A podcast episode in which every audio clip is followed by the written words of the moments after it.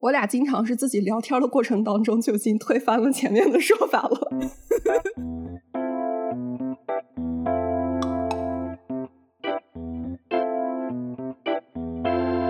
欢迎来到有间聊天室，我是小寻，我是 Siki。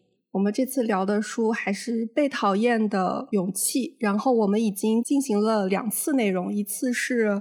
一个导读，还有一次是这个书籍的第一页，就是第一个晚上和第二个晚上的内容，主要是围绕一名青年和一个哲人在聊天的这样的一个过程。那他们在前面两个晚上都聊了点什么呢？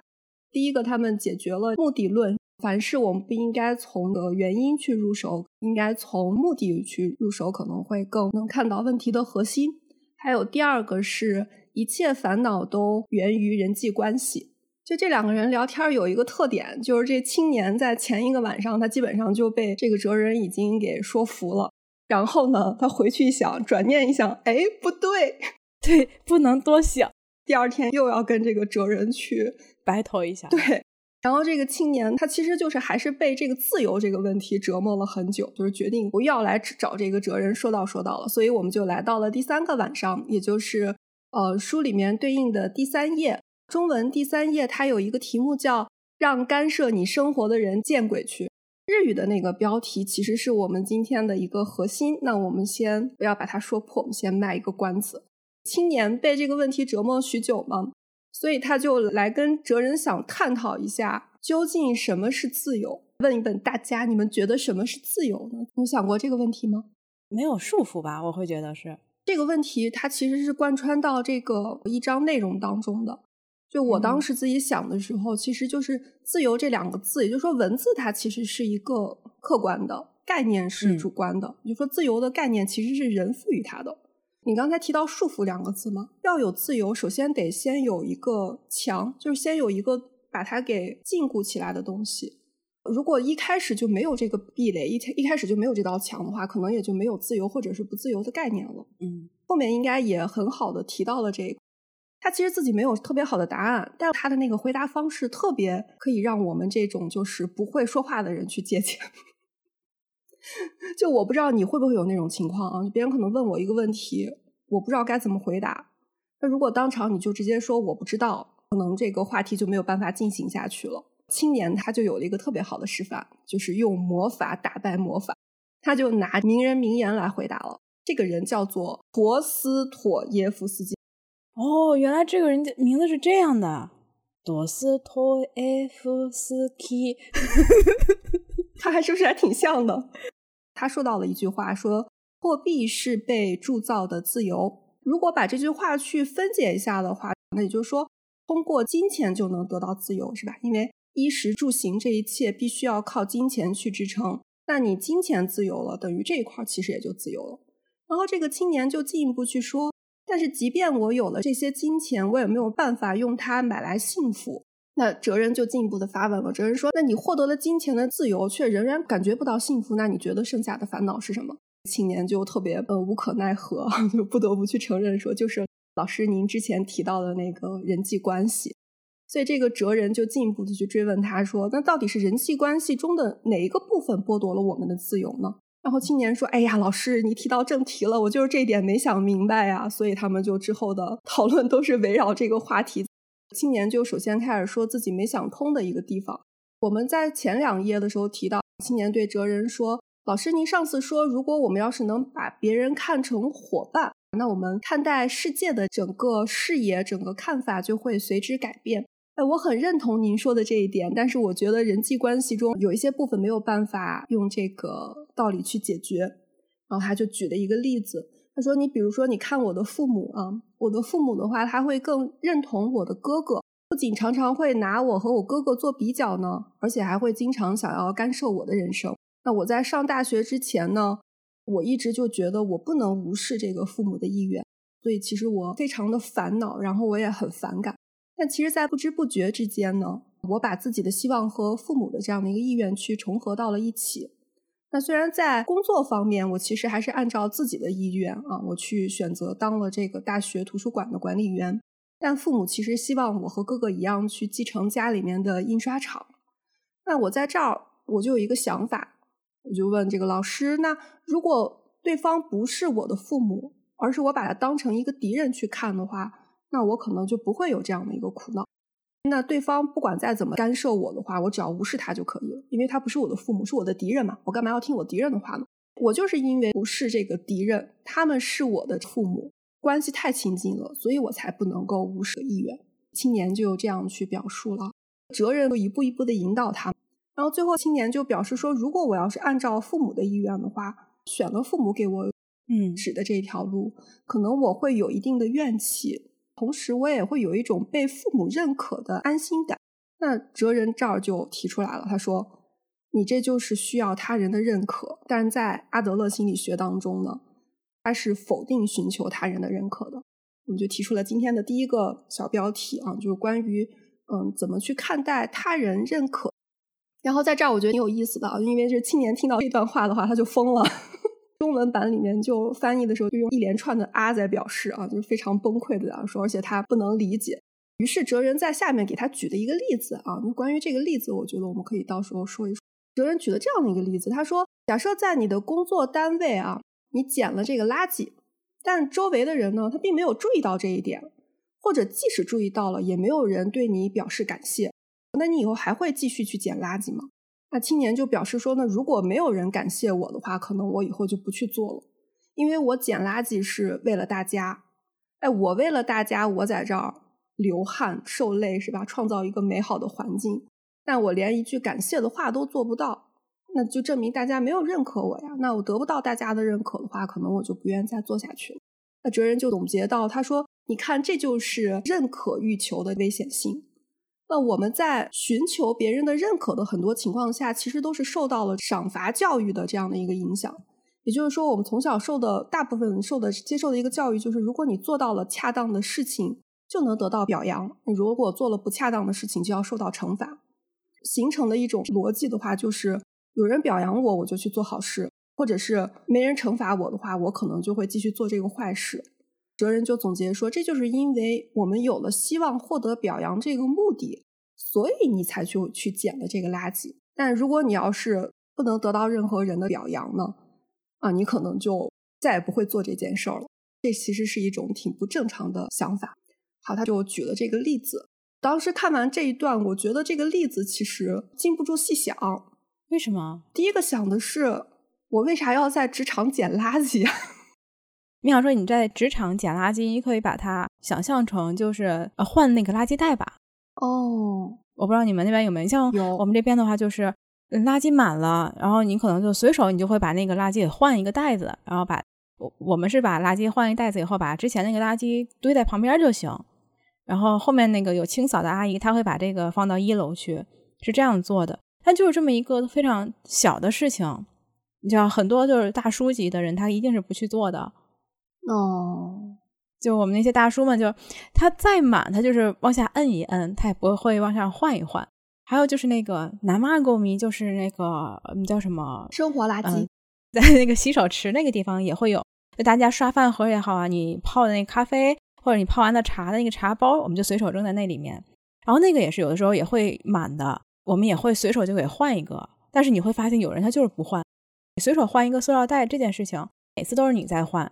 怎么就每次都是我能看见那个满的这个状态呢？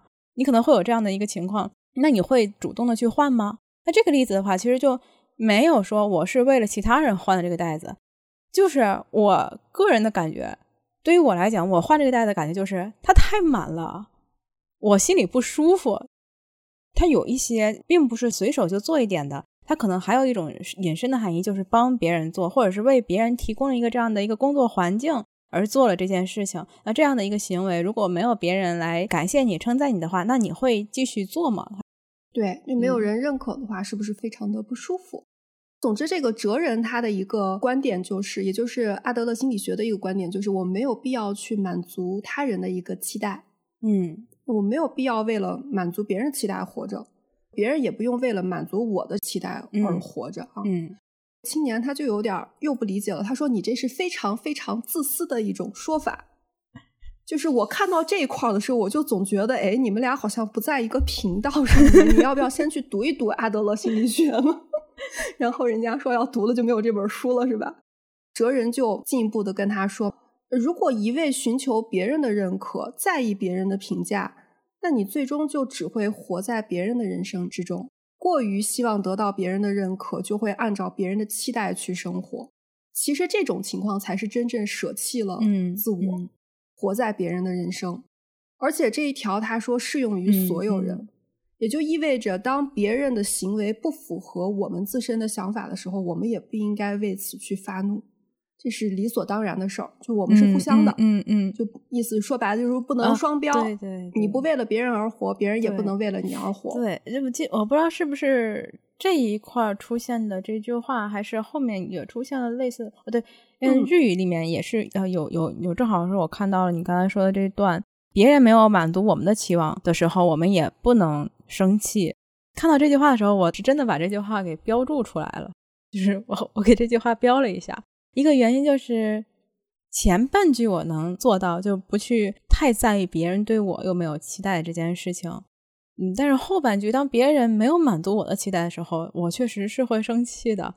比方同事关系，我告诉他这件事情应该这样这样这样做，然后等他做完了以后，我看到的就是他没有按我说的那样去做，当然结果也是差不多的。但是我就心里会有那种不满的感觉在，就是我都跟你说了第一步、第二步、第三步，你为什么要按你自己的那个方式做呢？又不是我没告诉你，别人没有满足我期待的时候，我就会不开心。这是挺正常的一件事，因为我觉得人性都是双标的，不要不承认人都是双标的，对不对？如果你认同的话，就给我点个赞。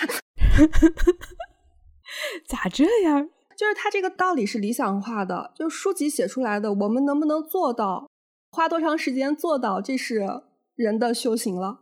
可能这句话也能够延伸到后面他讲那个家庭关系，就是对待孩子的那一点里面，也可能能延伸过去啊。我们现在就记住有这么一句话，就是当别人没有满足你的期望的时候，你不应该发怒。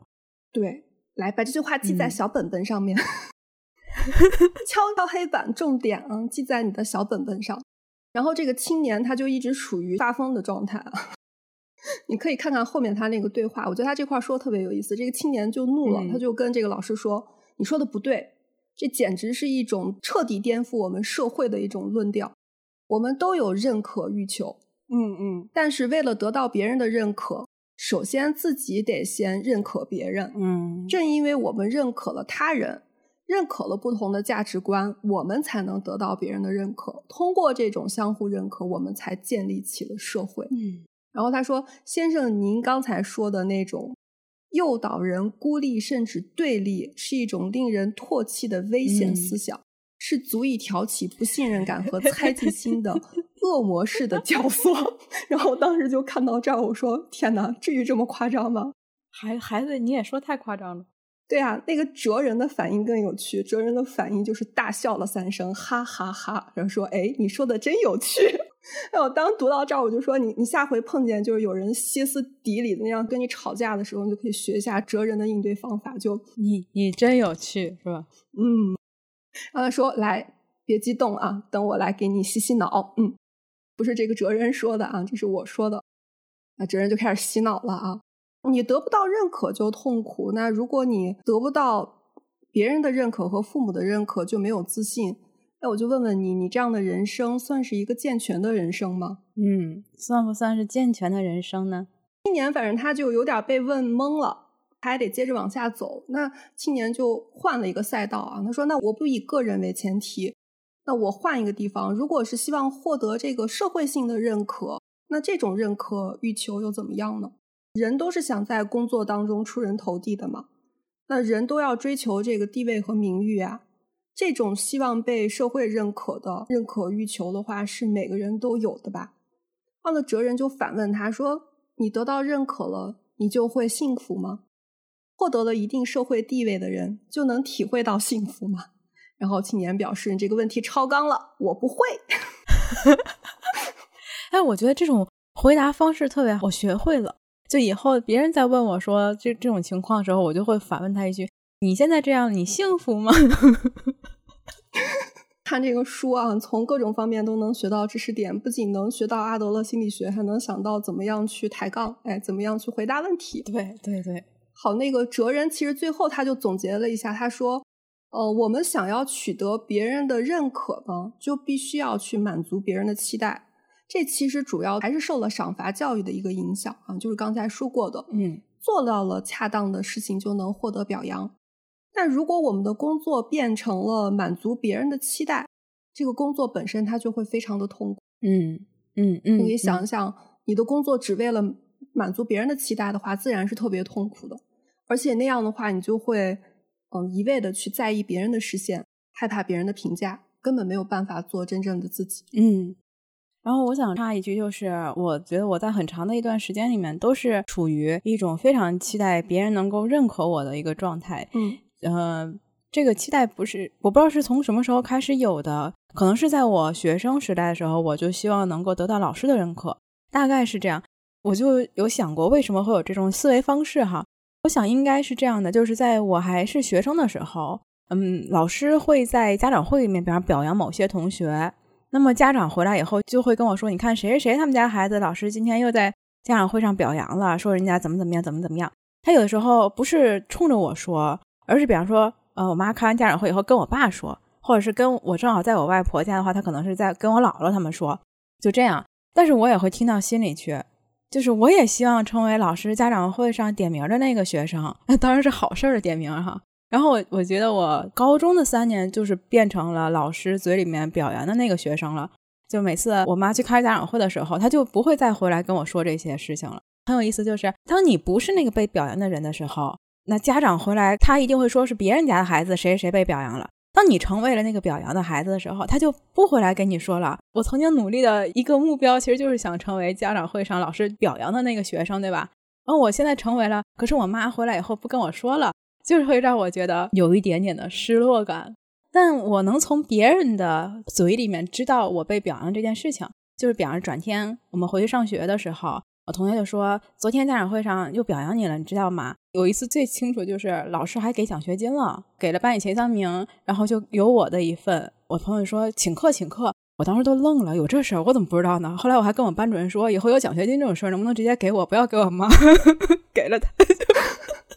你妈压根儿没告诉你就直接拿走了是吗？我帮你存着。所以就是小的时候，你很希望能够被老师表扬。被老师表扬的一个是你很有荣誉感，就是很骄傲，在班里面那么多同学，对吧？老师就表扬了你，你很开心。然后还有，如果你没有被表扬的话，你可能会听到家长会不断的去夸奖那个别人家的孩子。我觉得这可能是促成了我一直到我二十多岁，就是工作了以后，都会希望我做的一些事情能够被别人看到。比方说，我的领导能表扬我，或者是我觉得比我更高的一个一个阶段的人，他能够反馈过来表扬我之类的，会有这样的感觉。我感觉其实我们大部分的人好像都是这样的吧。我刚才在你说的这个过程当中，我就在想，有可能是我们或者我们之前那一代，其实大家受到表扬的机会会更少一些。嗯嗯嗯嗯嗯，就看我的朋友们，他们就是做了父母的话，好像就会从小。本身就采取的是一种表扬式的那样的一种培养方法啊，对对对不对？哎呀，这个你表扬可以表扬，能不能不要那么夸张？事情是这样的，就是我的朋友带着他刚上幼儿园的小朋友来我家的时候，然后那个小孩子他吃饭之前，他爸爸说：“嗯，先去洗手。”那个孩子就站在那个洗手池那就洗手，然后他爸就在旁边夸：“嗯，真厉害，洗的真干净。”然后你夸就夸了，他还把我拉过来说：“你也要夸两句，这样的话他就会有信心。”我说那我夸什么？我说宝贝真棒，洗的真干净，死过呢。我说快救救阿姨，阿姨会的夸奖的日语就这两句了。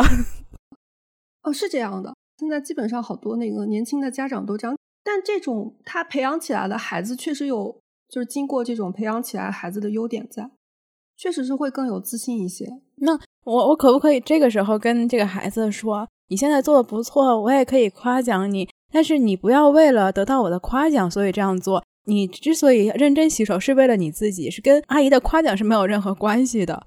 呃，你可以说，但他听不听的话，嗯，不保证。把这个话题拉回来的话，因为当时在你的笔记里面写到了两点，我觉得可以给大家讲一讲，分享一下你的感悟。看到书上说的这句话，得到别人的认可，你就会幸福吗？我第一反应肯定是觉得，当然不啦。别人认可我，我就幸福。我这个幸福感也太轻而易举就能获得了。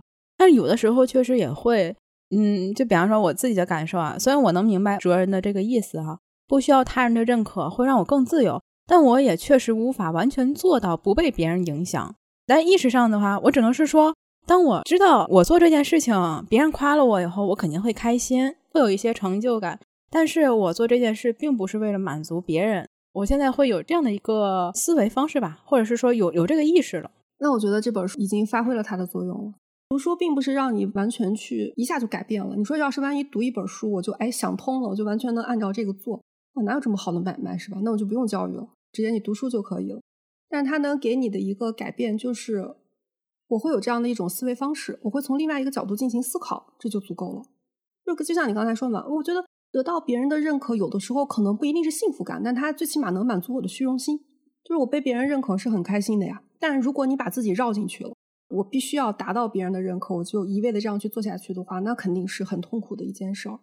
所以，就如果你深陷了那样的一个沼泽当中的时候，请你想起这个哲人说的这句话，有可能就能从里面爬出来。嗯，青年就反问他了，说：“那你这是不是还是在教唆我要做一个自私的人？”哎我就觉得这孩子真是一根筋。不过就是因为他总想不通，这个哲人才总有话说啊。他要那么快想通了，可能哲人就没有那么多话说。那哲人就跟他说：“哎，我这样不是让你去不顾及别人。”如果你要理解这一点的话，首先需要理理解这个阿德勒心理学的课题分离的这一个主张。哎，我们就把这个核心内容去说出。可以帮我们读一下这个日文标题吗？因为我刚才说它中文标题是让干涉你的人见鬼去，但它日语的标题是什么呢？来，是他者の課題を切り捨てる。对，翻译过来的话就是把和别人的课题彻底分开。在讲解这个课题分离之前呢，哲人举了这样的一个例子，说：假设有一个不爱学习的孩子，那不听课、不写作业，而且他连那个教科书都不带回家，就直接扔到学校。 哎，如果你要是父母的话，你会怎么做？青年的回答代表了大部分人的一个想法。他说：如果我要是这个家长的话，那我当然想尽一切办法让他去学习了。我让他去上辅导班，然后我给他请家教，可能我有时候他不听的话，我会扯他耳朵，是吧？打他两下。哎，这就是我身为父母的这样的一个责任和义务。而且青年他说：“其实我就是这样，我就是那个孩子。你说的那个人，他就是我。哎，我就是这样长大的。那我当时是做不完当天的作业呢，我父母就不会让我去吃晚饭。那哲人就说，你父母要用这种手段逼迫你去学习，你最终喜欢上学习了吗？”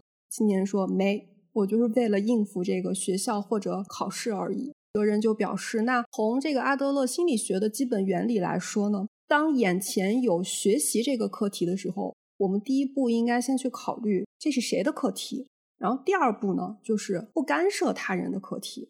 也就是刚才说这个学习这块，我们先要知道学习这个事情是孩子的课题，那我们第二步就是，既然是孩子的课题，我们就不要去干涉他就好了。然后，而且他进一步的表示说，那一切人际关系的这个矛盾，其实就起因是我们对别人的课题去妄加干涉，或者我们的课题被别人干涉。如果人人都能进行这个课题分离的话，人际关系就会发生巨大的改变。青年他就不解呀，他就说，那就是老师你说的没错，学习是孩子的课题，但是让孩子学习应该就是父母的课题了，因为父母嘛，他总会为了孩子去着想，想让这个孩子出人头地也好。然后哲人就抓住了“为你想”的这三个字儿啊，他说：“没错，确实父母好像总说我是为你好、为你想这些话，但是其实父母很多情况下这种行为其实是为了满足自己的目的，也就是为了满足父母的面子、父母的虚荣心，或者是父母的这个支配欲，不是为了孩子，而是为了父母自身。那孩子他正因为是察觉到了父母的这样的一个心思呢，他才会反抗。父母放下孩子的这个课题的话。”我记得你当时写了一个场景，但你写的场景是另外一个场景。这个我正好是读这本书的时候，正好从我这边住的地方，然后去东京。这一路上是，呃，我一个朋友，呃，一家三口，然后跟着他们一起从我这边，然后开车去的东京。所以我是经历了一个特别完整的两三天的这么一个生活。然后在这个生活的过程中，我就看见了，就每次吃饭的时候，是对孩子来讲，可能是一个特别大的一个工程。他没有完完整整的坐在那里面吃饭，然后总是吃一两口，然后就去干别的事儿了，然后看玩这个呀，玩那个，然后开始跑来跑去的。然后他妈妈就得追着他。当时在一个合适里面，只有我们在那儿，没有其他的人。然后在那个合适有一个桌子在中间，我们围着那个桌子吃早点的时候，这个孩子就一会儿干这一会儿干那，他妈就一会儿跑那边，一跑那边。毕竟是人家的孩子，咱也不应该多插嘴，对吧？那我后来实在看不下去了，我就说不要追着他了，不吃就算了呗，不吃就饿一顿，那说明他不饿嘛，没有必要追着他吃，他饿了他就自己吃了。然后那个孩子因为也不小，他也是上幼儿园了嘛，他听得懂，就是我跟他爸说这个话。然后他爸也说：“说是呢，我也是这么觉得，就没有必要宠着他，不吃就不吃了。然后，但是他妈妈不行，他妈妈就觉得不吃饭不好，就是长不高啊什么的。但孩子应该是听懂了，就乖乖的跑了回来，就坐那就开始吃了。万万没想到会是这样的一个结尾，一个结局。对 啊，对。然后我就在想，就是如果以后我自己有孩子的话，嗯，遇到这种情况，加上我的脾气也不是很好，我肯定不会说追着你吃饭这个事情哈。”那我会跟那个孩子说，就是你看你妈做饭吧，反正也就这样，一天就三顿饭的时间就这么做哈。做饭的时候你赶上你吃，你想吃呢，你就有饭吃；你要是不吃，那就得等下一顿啊。咱这个事情就是这样的。我觉得吃不吃饭吧是他的权利，就是你饿了你就想吃，对吧？这个我能尊重你，但是你也得尊重你妈。这个到点儿不能说我二十四小时全为了你饿了，你一张嘴说饿了，我就给你做哈，没有这么好的事儿。对，我也尊重你的选择，但你也得尊重我的时间。我现在是这样的一个想法，就是哲人他指出的这个解决方式，就跟你刚才说的那一系列很像。他说，在此时此刻，父母应该做的就是首先告诉孩子，这是孩子自身的课题。比如说，你想要吃饭或者你想要学习的时候，父母会随时给帮助，但绝对不能去干涉他。在孩子没有向你求助的时候，你就不可以去指手画脚。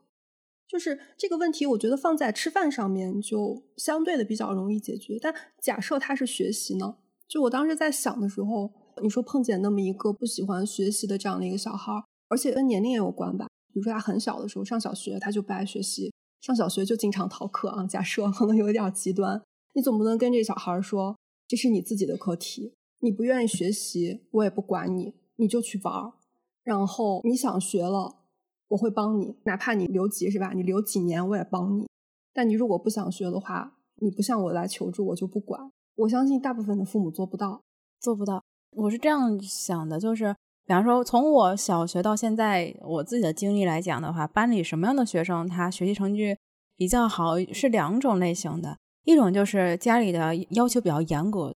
还有一类呢，就是家里条件特别的不好。但是我不是说所有的家里条件不好的孩子都学习特别好，因为你也会发现他也有两个极端，就是呃家庭环境不好的，他学习好的和学习不好的也是两边的一个分化的一个情况。然后我带过的一个学生，然后那个孩子就属于家庭环境不太好。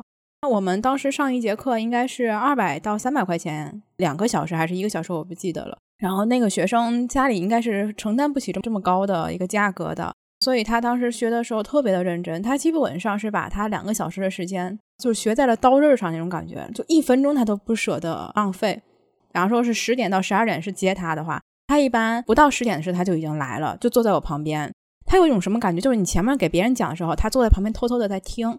他觉得他多听十分钟，他就赚到了那个十分钟的感觉。问他，然后那个孩子就说：“我爸妈现在这个情况，他们改变不了什么生活了。以后让我的生活更好，只能是我自己去改变。”然后我知道怎么样去改变，就是我要考一个好的大学，然后有了好的大学，我就能找到一个好的工作了。然后我就问他，谁跟你那么说的呢？他说我我爸我妈跟我这么说的，从小就是这么说的。然后而且他们家还有亲戚也是这种情况，表哥应该算是考上了是北大还是清华的，他说就拿到了奖学金，然后那个学校的学费都可以免掉。他说老师我没有特别大的那个志向，我也没有想过考特别好的学校。我的目标就是想拿奖学金上大学就行。我是觉得有点像阿德勒这本书里他所说到的这一点，就是家长其实是让这个孩子明白了你的课题是什么。你像这个孩子，他是明白他想解决的是自己未来的生活的课题，因为他发现了他的父母给不了他更好的生活了，他未来想过到更好的生活，他必须得靠他自己。但是他又不知道怎样的目标还能找到更好的生活，所以他知道要考大学这件事情。但他也知道考大学不是那么容易，所以他没有给自己设一个什么清华北大那样的一个目标。他设定了一个很小的目标，就是我只要能够拿到奖学金，可以不花钱上大学就行。这个目标设定了以后，就会推动他想要好好去学习的这个点。嗯，我说这些的一个总结来讲的话，就是刚才像这本书里面哲人说的那句话一样，就是家长还是需要让孩子知道什么是孩子的课题。对，就我还有一个问题，就是虽然说我现在说那么多，但是我现在有一个朋友面临的这样的一个问题，就是他家的孩子学习成绩不太好，他妈妈呢就跟他讲了，你现在这个成绩，你考不上好的大学，你未来可能没有好的工作什么的。这个孩子自己好像也很清楚，然后孩子天天跟他妈说，我要好好学习，我得好好学习。就是他有这个意识，但是他呢，总也做不出来任何的行动。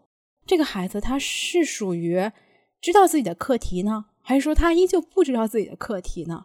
按这本书里面哲人的说法来讲的话，也给他这是你要解决的课题的这样的一个教育了，对吧？我想知道这个孩子他的家境怎么样？家境不错，那就出来了。从目的论这个层面上面来说。也就是我心里面很明白，即便我考不上大学，可能也不会对我有什么样的影响。所以，即便我知道，我也不去做。我为什么知道这么清楚呢？因为我就是这样的人。什么事情我都清楚，但是我不想去做。哦，天哪，原来是这样！我觉得是这样的，就是你说的那句话嘛。之所以不做出改变，就是我自己其实内心里面很清楚，即便我不做出改变，他事情也没有遭到那一步。你就拿我自身举例的话，我每天都在喊减肥，但是我也没有下定决心去做这件事。就是我知道，我即便不减肥，我好像也还行。就是就是我这个体重，我自己能看得过去。我随便在衣服上面穿一穿的话，还能显得我比较的瘦，就 OK 了。啊，有道理，有道理。嗯，我不知道是不是这样的一个原因啊。就是放在学习那块儿，我就我就这块我思考了很久。就虽然我自己没有孩子，但因为我是从事教育行业的嘛，我面临的一个问题的话，就是学生他不学习。就是按照阿德勒心理学来讲的话，学习是学生的课题嘛。他想要学的时候，我提供帮助；然后他不学的时候，我就不应该去干涉他。但是我没有办法不干涉，为什么？比如说，可能在现行的情况当下，好的学历它还是会为你带来一定的便捷的。嗯嗯，对对吧？就是你可能有一定好的学历，你就能找着好的工作，以及给老师其实也是有压力。像我们学校要往上评，可能他多多少少也会看你这方面的数据，就你这个专业能不能走到全国的排前面呢？他可能也会看到这些数据，所以压力就转嫁在我们身上的话，只能让学生拿出结果。但在日本的话，我觉得他就不存在这方面的压力啊。第一，在日本。很多情况下，他其实不去上大学，他高中毕业，他去走那个就是技术学校，他出来也能找到一份跟那个上了大学再去找工作的人啊相等薪水的工作，甚至有些可能有些情况下比他们更好找工作。这是日本的情况，薪水可没有大学毕业的高。对，那你拼死去打工呢？我多打几个几个工的话，一个月下来可能差不多也这么多钱了。对。也可以这么想，所以我觉得他综合起来，学业的压力还是没有我们那么。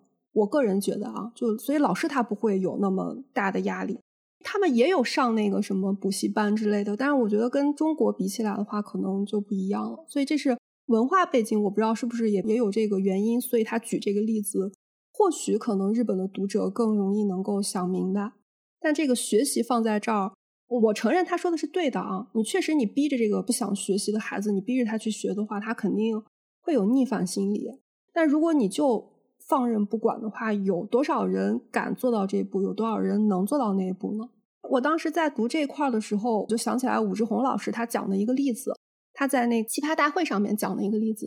当时他们讨论的话题是该不该溺爱孩子啊，他是这样的一个话题，然后。武志红老师就说，他有一次去谈那个工作，就遇到一个女孩，就是觉得这个女孩她处理方式，就是她想干什么，她就去做了，然后他不会有那些弯弯绕绕。他刚当时举的一个场景就是他们在说话，觉得有点吵还是怎么回事，他就直接站起来去指挥那个饭店里面的那个服务人员，说你把这个门怎么怎么调一下，然后非常自然的做了这一系列的这样的一个动作。然后武志红老师就从这一块就觉得，哎，这个女孩她跟别人不一样啊，她不会有那种其他那些，她怎么想的，她就直接去做了，就感觉好像那种知行合一的感觉。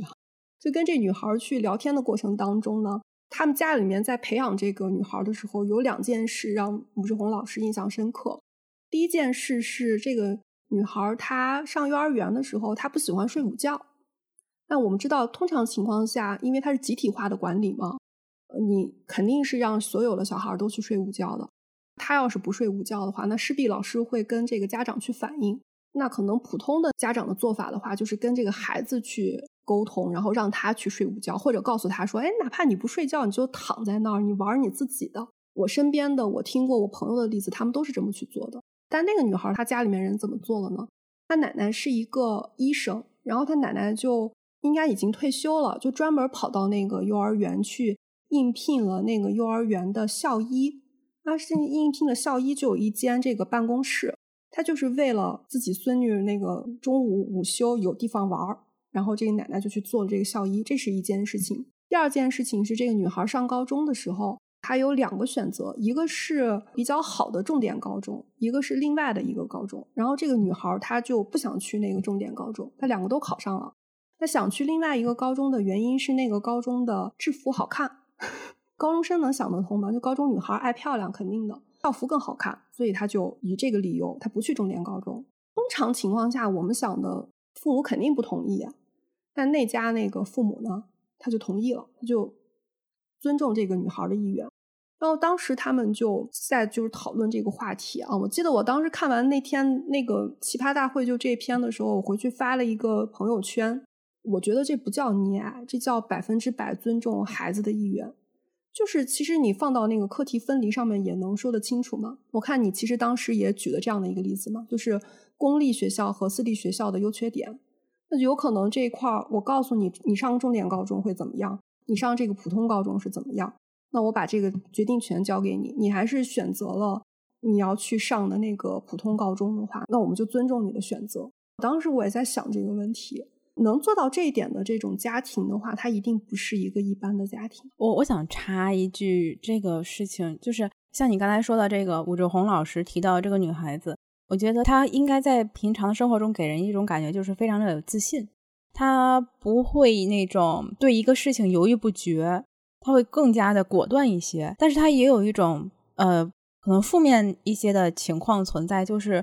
有的时候会因为过于自信而给别人感觉有一种自以为是的这种情况存在，所以他在做这个选择的时候，他没有思考过，如果我选择了这个学校，就是单纯的看上他的校服的话，那会不会有其他的问题？比方说，呃，他只是校服好看，这个学校的质量可能并不好，我可能接触的学生的那个素质可能也不一样，或者是我给家里会造成更多的一些经济负担，他可能没有让让他有机会去想到这些，会不会有这种情况？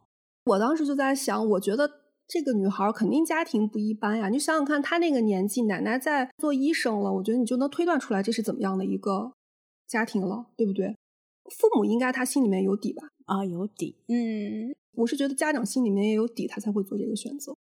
所以就这一系列结合在一起，我就还是没有一个特别好的答案。就如果真的是有一个孩子他不愿意学习的话，我该怎么办？我没有一个好的答案。就我我也知道我应该，嗯，我们应该不要过多的去干涉他。但是我好像不干涉的话，他就是不爱学习。总不能我就说那你就玩儿，你玩儿一年，你玩儿两年，你玩儿三年，玩儿废了是吧？我该怎么办？这个是这样，我我是这样觉得的。嗯，在这个问题上，我之前也是很犹豫的。我觉得把所有的选择权都交给孩子，让他自己选择的话。那他选择错了怎么办？他选择了一条不对的路怎么办？对，因为有年龄、有心智的不同啊。对对对，这个人隔着肚皮叫什么来着？心人心隔肚皮，隔着肚皮什么肚皮隔着心？人心隔肚皮，我怎么能知道这个孩子他的那个远见也好啊？要真是开天眼了的话，那咱绝对不拦着，对吧？那我怎么知道这个孩我的孩子未来是不是能开天眼？但是我在读了另外一本书的时候，我突然间觉得有一点答案了。然后那本书是李一诺，就是奴隶社会那个公众号的主创，那个创始人李一诺，他写的一本书叫《力量从哪里来》。他里面举了一个例子，嗯，就是如何把这个选择权交给孩子。他举了什么例子？他当年他们在美国的时候，家里要买辆新车，这个时候他的一个儿子提出了一个问题，就是妈妈，你为什么不买辆坦克啊？你开着坦克接送我上学多帅呀！然后李一诺说：“我当时心里反应就是胡闹，买什么坦克？但是呢，他他就把这个想法摁住了，然后就跟他孩子说：为什么不能买坦克呢？要不我们查查，为什么路上那么多车，但是却看不见开坦克的？是不是因为坦坦克太贵啊？结果他们就真去查了，然后就发现其实有跟普通的那个我们常常开那种那种那个小汽车一样一样价位的坦克是有的。就下一个疑问就是，那为什么这样的坦克没有出现在公路上呢？然后他儿子就去查了，然后查完以后就跟他说：“妈妈，我查出来了，因为那个坦克它的那个轮胎是普通的公路无法承载的。”然后他儿子就跟他说：“所以买坦克开坦克送我这个是不现实的。”那他儿子就已经给出了这个答案了。然后那个时候我就觉得，我们确实没有办法说把选择权完全的交给还尚小的这个孩子哈。但是我们可以告诉他，我们可以从哪些渠道去找到这些结论，或者是找到这些答案。那我们就一起来查一查这个答案，就是先让他知道这个答案会是什么样子的。你要是像我刚才举例，我说日本这边是不是升学率什么的没有这么大的一个压力感？你看日本是有私立学校对吧？有公立学校两种，国公立。但是在大家普遍的印象中，日本的国公立的中小学是。比较差的就不好的，有条件的会让孩子去私立，为什么呢？因为只有私立才有升学考这么一说，国公立的是没有升学考的，唯一的一个升学考就是最后考大学。那么国公立这边从小学然后到中学到高中这个阶段，就是你是在这片儿的，那你就去这片儿的小学，开开心心的连学带玩儿。呃，六年结束了以后呢，就直接去了这个接着的这个中学，再开开心心连学带玩儿三年以后呢，就去了这个高中。在开开心心连学带玩儿三年以后呢，你就开考大学了。但是都是同样的小学六年，中学三年，高中三年，对吧？这加起来就几年了，十二年基础教育哈。但这十二年基础教育的国公立的学校学的东西，可是远远比私立学校学的要少的多的多的，可以这么说。所以如果你真的就是按部就班的在这个国公立的中小学学完了，你出去你去考大学，你是肯定考不进去的，除非这个孩子非常的厉害。能站在出题人的角度，知道你这道题出的是哪个知识点，是那种的，不然的话是很难的。所以大部分的人会选择，比方说让孩子在国公立上了小学以后，然后就去私立的中学，或者是在国公立的上初中学的同时再加一个私塾补习班啊，对，补习班。但是这样有有什么好处？就是国公立的学校是不收钱的，对吧？咱都知道那个日本这边的国公立学校是不收钱的，但是大学就不一样了。大学的话，国公立大学就就是我们认为就比较好的学校了。像东大呀、京大呀，这些都属于比较非常好的国公立大学。私立大学反而就变成了，呃，有一部分私立大学就单纯是为了文凭的，就你有钱就能上的，或者是我们留学生可能会选择一些为了签证而去的。但是好的私立大学，咱们也知道，什么早稻田呀、庆应啊什么的，这个这都是好的私立大哈。所以日本这个教育的途径是这样的。所以你说日本的升学压力小吗？其实也不小的。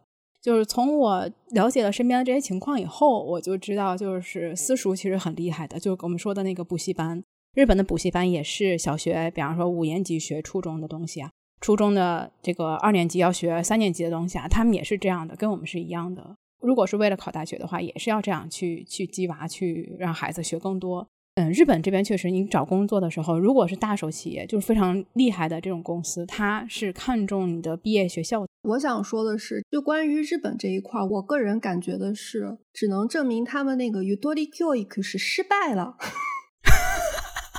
有有一定道理。对啊，你的 Udori Kyoik 就是应该怎么说，轻松。